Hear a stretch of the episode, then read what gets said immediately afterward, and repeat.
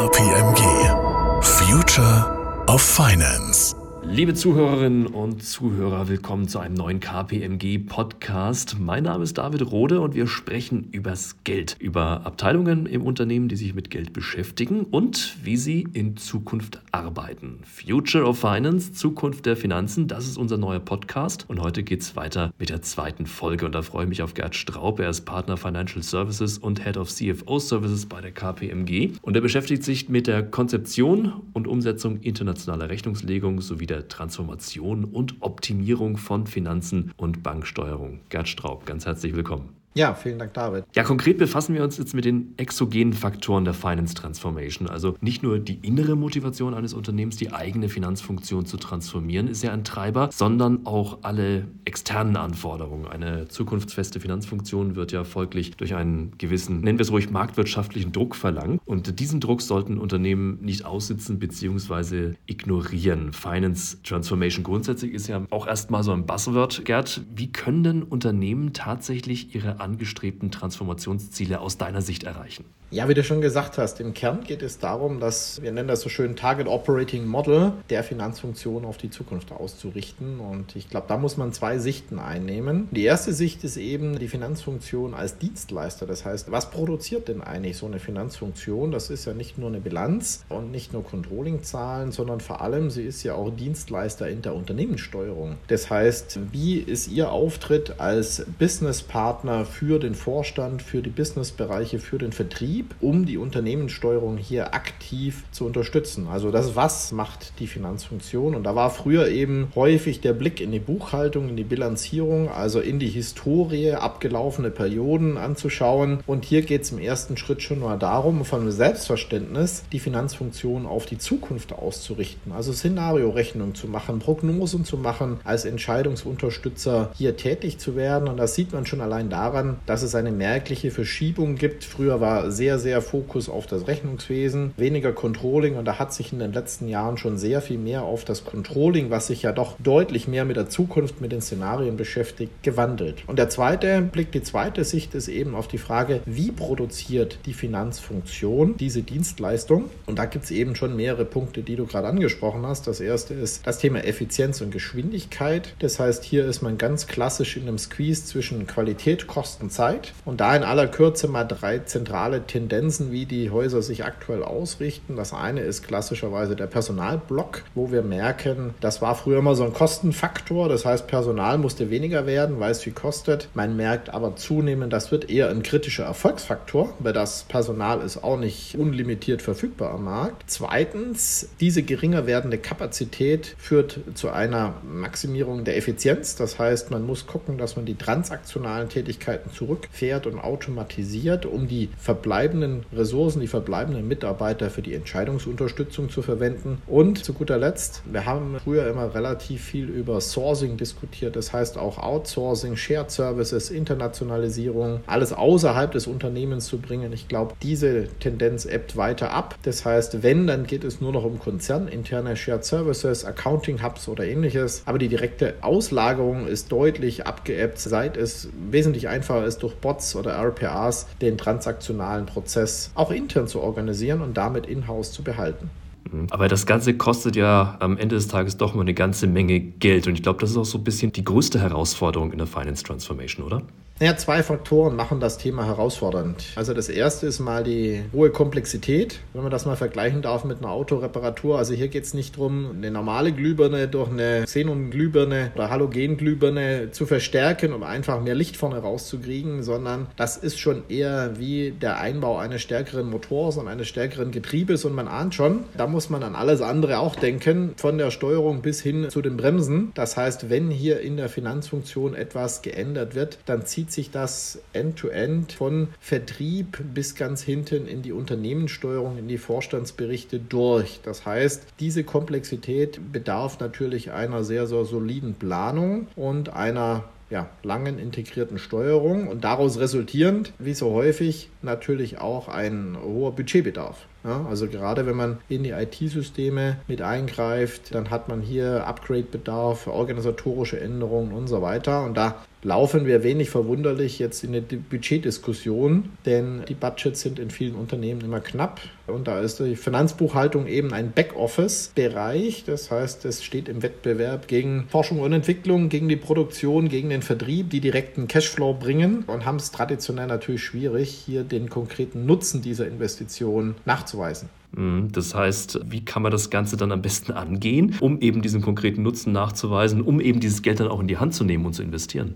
Naja, zum einen muss man klar sagen, der Transformationsdruck ist ja immer gegeben. Ich mache das jetzt seit 20 Jahren und das ist jetzt kein Einmaleffekt, der auftritt, sondern es ist ein kontinuierlicher Prozess, im Optimalfall ein kontinuierlicher Verbesserungsprozess. Das heißt, ich muss erstmal schauen, wie kann ich diese schrittweise Veränderung in Richtung eines Zielmodells anschieben. Da gibt es mal größere, mal kleinere Schritte. Und um das jetzt mal ein Beispiel zu machen, wo die Grundproblematik aktuell sicherlich mit am sichtbarsten ist, ist die deutsche deutsche Bankenszene. Da haben wir mehrere Herausforderungen die synchron auf das Thema zuschlagen. Das heißt, das eine ist, das Kundenverhalten ändert sich. Das heißt, die Kunden machen Banking per App. Damit rücken die Fintechs mit einfachen, standardisierten Lösungen nach vorne und versuchen den Banken lukrative Themen abzunehmen, profitieren dabei natürlich von einem sehr, sehr hohen Automatisierungsgrad, genau im Backoffice. Ja, weil das Backoffice sieht der Kunde ja in seiner Banking-App gar nicht. Das produziert für ihn erstmal keinen Kundennutzen. Deswegen haben die Fintechs sich da sehr, sehr schlank aufgestellt. Und auf der anderen Seite haben die deutschen, ich nenne sie mal klassischen Banken, Universalbanken nach wie vor einen extrem hohen Kostendruck für die Banksteuerung. Also alles vorne voran Risikofunktion, Finanzfunktion sind extrem reguliert. Und da sehen wir natürlich im internationalen Vergleich, dass die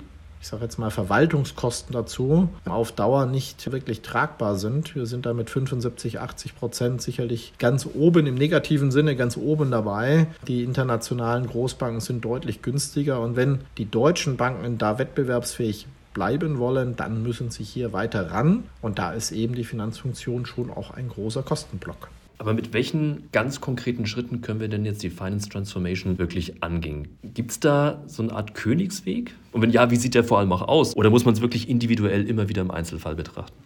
Hat es ja gerade schon gesagt, das Thema ist nicht wirklich neu. Es beschäftigt uns und die Kunden schon die letzten 20 Jahre, in denen ich das Thema vorantreibe. Und allein der Ruf nach Investitionen ist zu kurz gesprungen. Denn fairerweise muss man sagen, trotz hoher Investitionen in der Vergangenheit ist die Cost-Income-Ratio, die eben genau den Kostenblock in Relation zum Ertrag misst, ist tendenziell in Deutschland gestiegen. Ne? Also diese Kausalkette, ihr müsst mehr investieren, damit die Kosten runtergehen, lässt sich historisch nicht immer betrachten. Jetzt zum Königs Königsweg. Den gibt es nicht, aber es gibt verschiedene Hebel, die wir ansetzen können. Und aus meiner Sicht der größte Hebel ist die Standardisierung. Ja, die Standardisierung der Produkte, der Finanzfunktion, aber auch der Prozesse. Da sind die Häuser eher noch wie Manufakturen aufgestellt. Da müssen wir in Richtung einer industriellen Produktion noch sehr viel machen. Das ist sicherlich einer der Haupteffekte. Der zweite Hebel ist, dass wir eben zum Beispiel bestehende Investitionen nutzen, um entlang dieser Produktivitätssteigerung auch die Finanzfunktion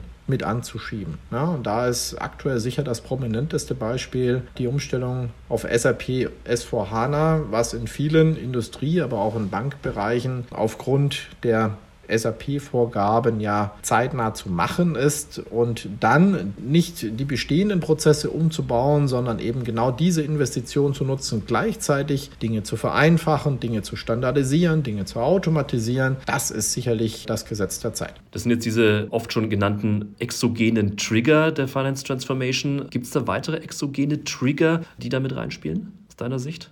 Die gibt's, die gibt's und das ist ja der Vorteil, denn die exogenen Trigger sind ja häufig dann auch regulatorische Vorschriften. Das heißt, beim Kampf um das Budget tut man sich leichter, wenn man natürlich sagt, ich habe gar keine Wahl, es zu machen, sondern es ist schlicht und ergreifend vorgeschrieben. Momentan ist sicher das bekannteste Thema, was die Häuser umtreibt und was auch ein Innovationsschub bedeutet, das Thema ESG, also die Diskussion rund um die Nachhaltigkeit. Hier gibt es ja auch für die Finanzfunktion neue Regelungen zur Offenlegung, zum Beispiel von Nachhaltigkeitsparametern und ähnlichem. In der Folge denkt das IASB ja nach, wie sie die bestehenden Vorschriften zur internationalen Rechnungslegung modernisieren, adaptieren kann, um diese Nachhaltigkeitseffekte mit zu berücksichtigen und diskutiert jetzt ja gerade mit ihrem neuen Board ISSB, wie sie ein sogenanntes Sustainability Accounting aufbauen kann. Und ich glaube, das wird sicher der nächste Innovationsschub und damit auch Investitionsschub in der Finanzfunktion sein. Jetzt interessieren uns natürlich auch so ganz konkrete Fallbeispiele mal, also so Success Stories sind ja auch immer sehr, sehr spannend. Gibt es da erfolgreiche Fälle so aus der jüngeren Vergangenheit, auf die du jetzt gerade bei der KPMG zurückblicken kannst? Ja, vielleicht zwei Beispiele. Das erste ist sicherlich, dass wir im Rahmen der IFRS 9 Implementierung, was ja für viele Häuser zweistellige Millionenbeträge an Investitionen bedeutete, dabei auch das ganze Thema Reporting mit um und ausgebaut haben. Das heißt, aufgrund der regulatorischen Anforderungen auch Data Warehäuser mit aufgebaut haben, die Finanzinstitute jetzt nutzen, um hier ihre Unternehmenssteuerung zu modernisieren. Zum Beispiel auch viele Reports automatisiert haben. Der Vorstand kann sich jetzt mit dem iPad im Pull-Prinzip selber die Informationen ziehen, die früher mühsam aufgebaut werden mussten. Und das Zweite ist, dass wir sicherlich auch im Rahmen von Transaktionen, seien es Carve-outs oder Integrationen, Innovationsschübe hatten, wo wir das eben genutzt haben, eine neue Zielarchitektur aufzubauen und hier entsprechend auch mit modernen Methoden und standardisierten Prozessen einen ja, Kostenfortschritt, einen Evolutionsschritt nach vorn gemacht haben.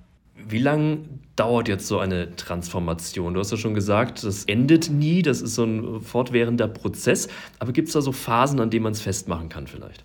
Ja, du hattest ja gerade völlig zu Recht gesagt, das ist weniger ein Big Bang, sondern das ist ein evolutionärer Prozess, den die Häuser machen und die Dauer hängt schlicht und ergreifend vom Trigger ab, ob es eben intern ist, extern. Wenn es extern ist, gibt es häufig ja auch regulatorische Fristen, ja, nennen wir mal das Nachhaltigkeitsreporting oder die neuen Vorgaben dann zum Sustainability Accounting durch das ISB. Da sind Vorlaufzeiten dann eher drei bis fünf Jahre. Das sind die Dimensionen, in denen man rechnen muss. Es hat sich gezeigt, wenn die Programme zu lange angelegt sind, dann ist der Horizont zu weit weg, dann sind die Ziele nicht greifbar. Also drei bis maximal fünf Jahre wäre für mich sicher eine Frist, die man ins Auge fassen sollte. Und klassischerweise haben wir da immer zwei Schritte. Wir haben immer eine Strategiephase, wo eben genau genau dieses Target Operating Model, diese Zielfunktion erstmal beschrieben wird. Was ist unser Selbstverständnis? Wo wollen wir in, nehmen wir jetzt einfach mal fünf Jahre stehen als Finanzfunktion? Welche Kapazitäts-, welche Strukturziele haben wir? Wie wollen wir unser System, Infrastruktur aufbauen? Mit welchem Personal wollen wir das machen? Also das Ganze mal in diese Dimensionen kaskadierend festzuschreiben und dann aus diesem Zielfoto, aus diesem Zielbild einen strategischen Bebauungsplan zu bauen. Ne? Weil das das Ganze läuft dann eben modular in unterschiedlichen Etappen ab. Mal eher Ablauf-Aufbauorganisatorisch, mal eher mit einer IT-Transformation, mal eher mit Change-Management-Elementen. Und diese operative Umsetzung in einzelnen Projekten ist dann meistens nach einer Strategiephase, die ja häufig nur sechs, acht Monate dauert, läuft dann die restliche Zeit in unterschiedlichsten Modulen ab. Ein sehr, sehr vielschichtiges Thema, Gerd. Vielen, vielen Dank für diese Einblicke an dieser Stelle. Sie wollen mehr wissen, dann kann man dich natürlich auch jederzeit kontaktieren. Kontakt gibt es auf kpmg.de. Fragen Sie Gerd Straub, der Experte rund um Finance Transformation. Gerd, danke dir für deine Zeit. Ja, ebenfalls vielen Dank, David. Ja, und weil es eben ein so vielschichtiges Thema ist, haben wir eben auch diese neue KPMG Podcast-Serie. Die nächste Folge gibt es schon bald. Ich freue mich drauf. Bis dann. KPMG Future of Finance.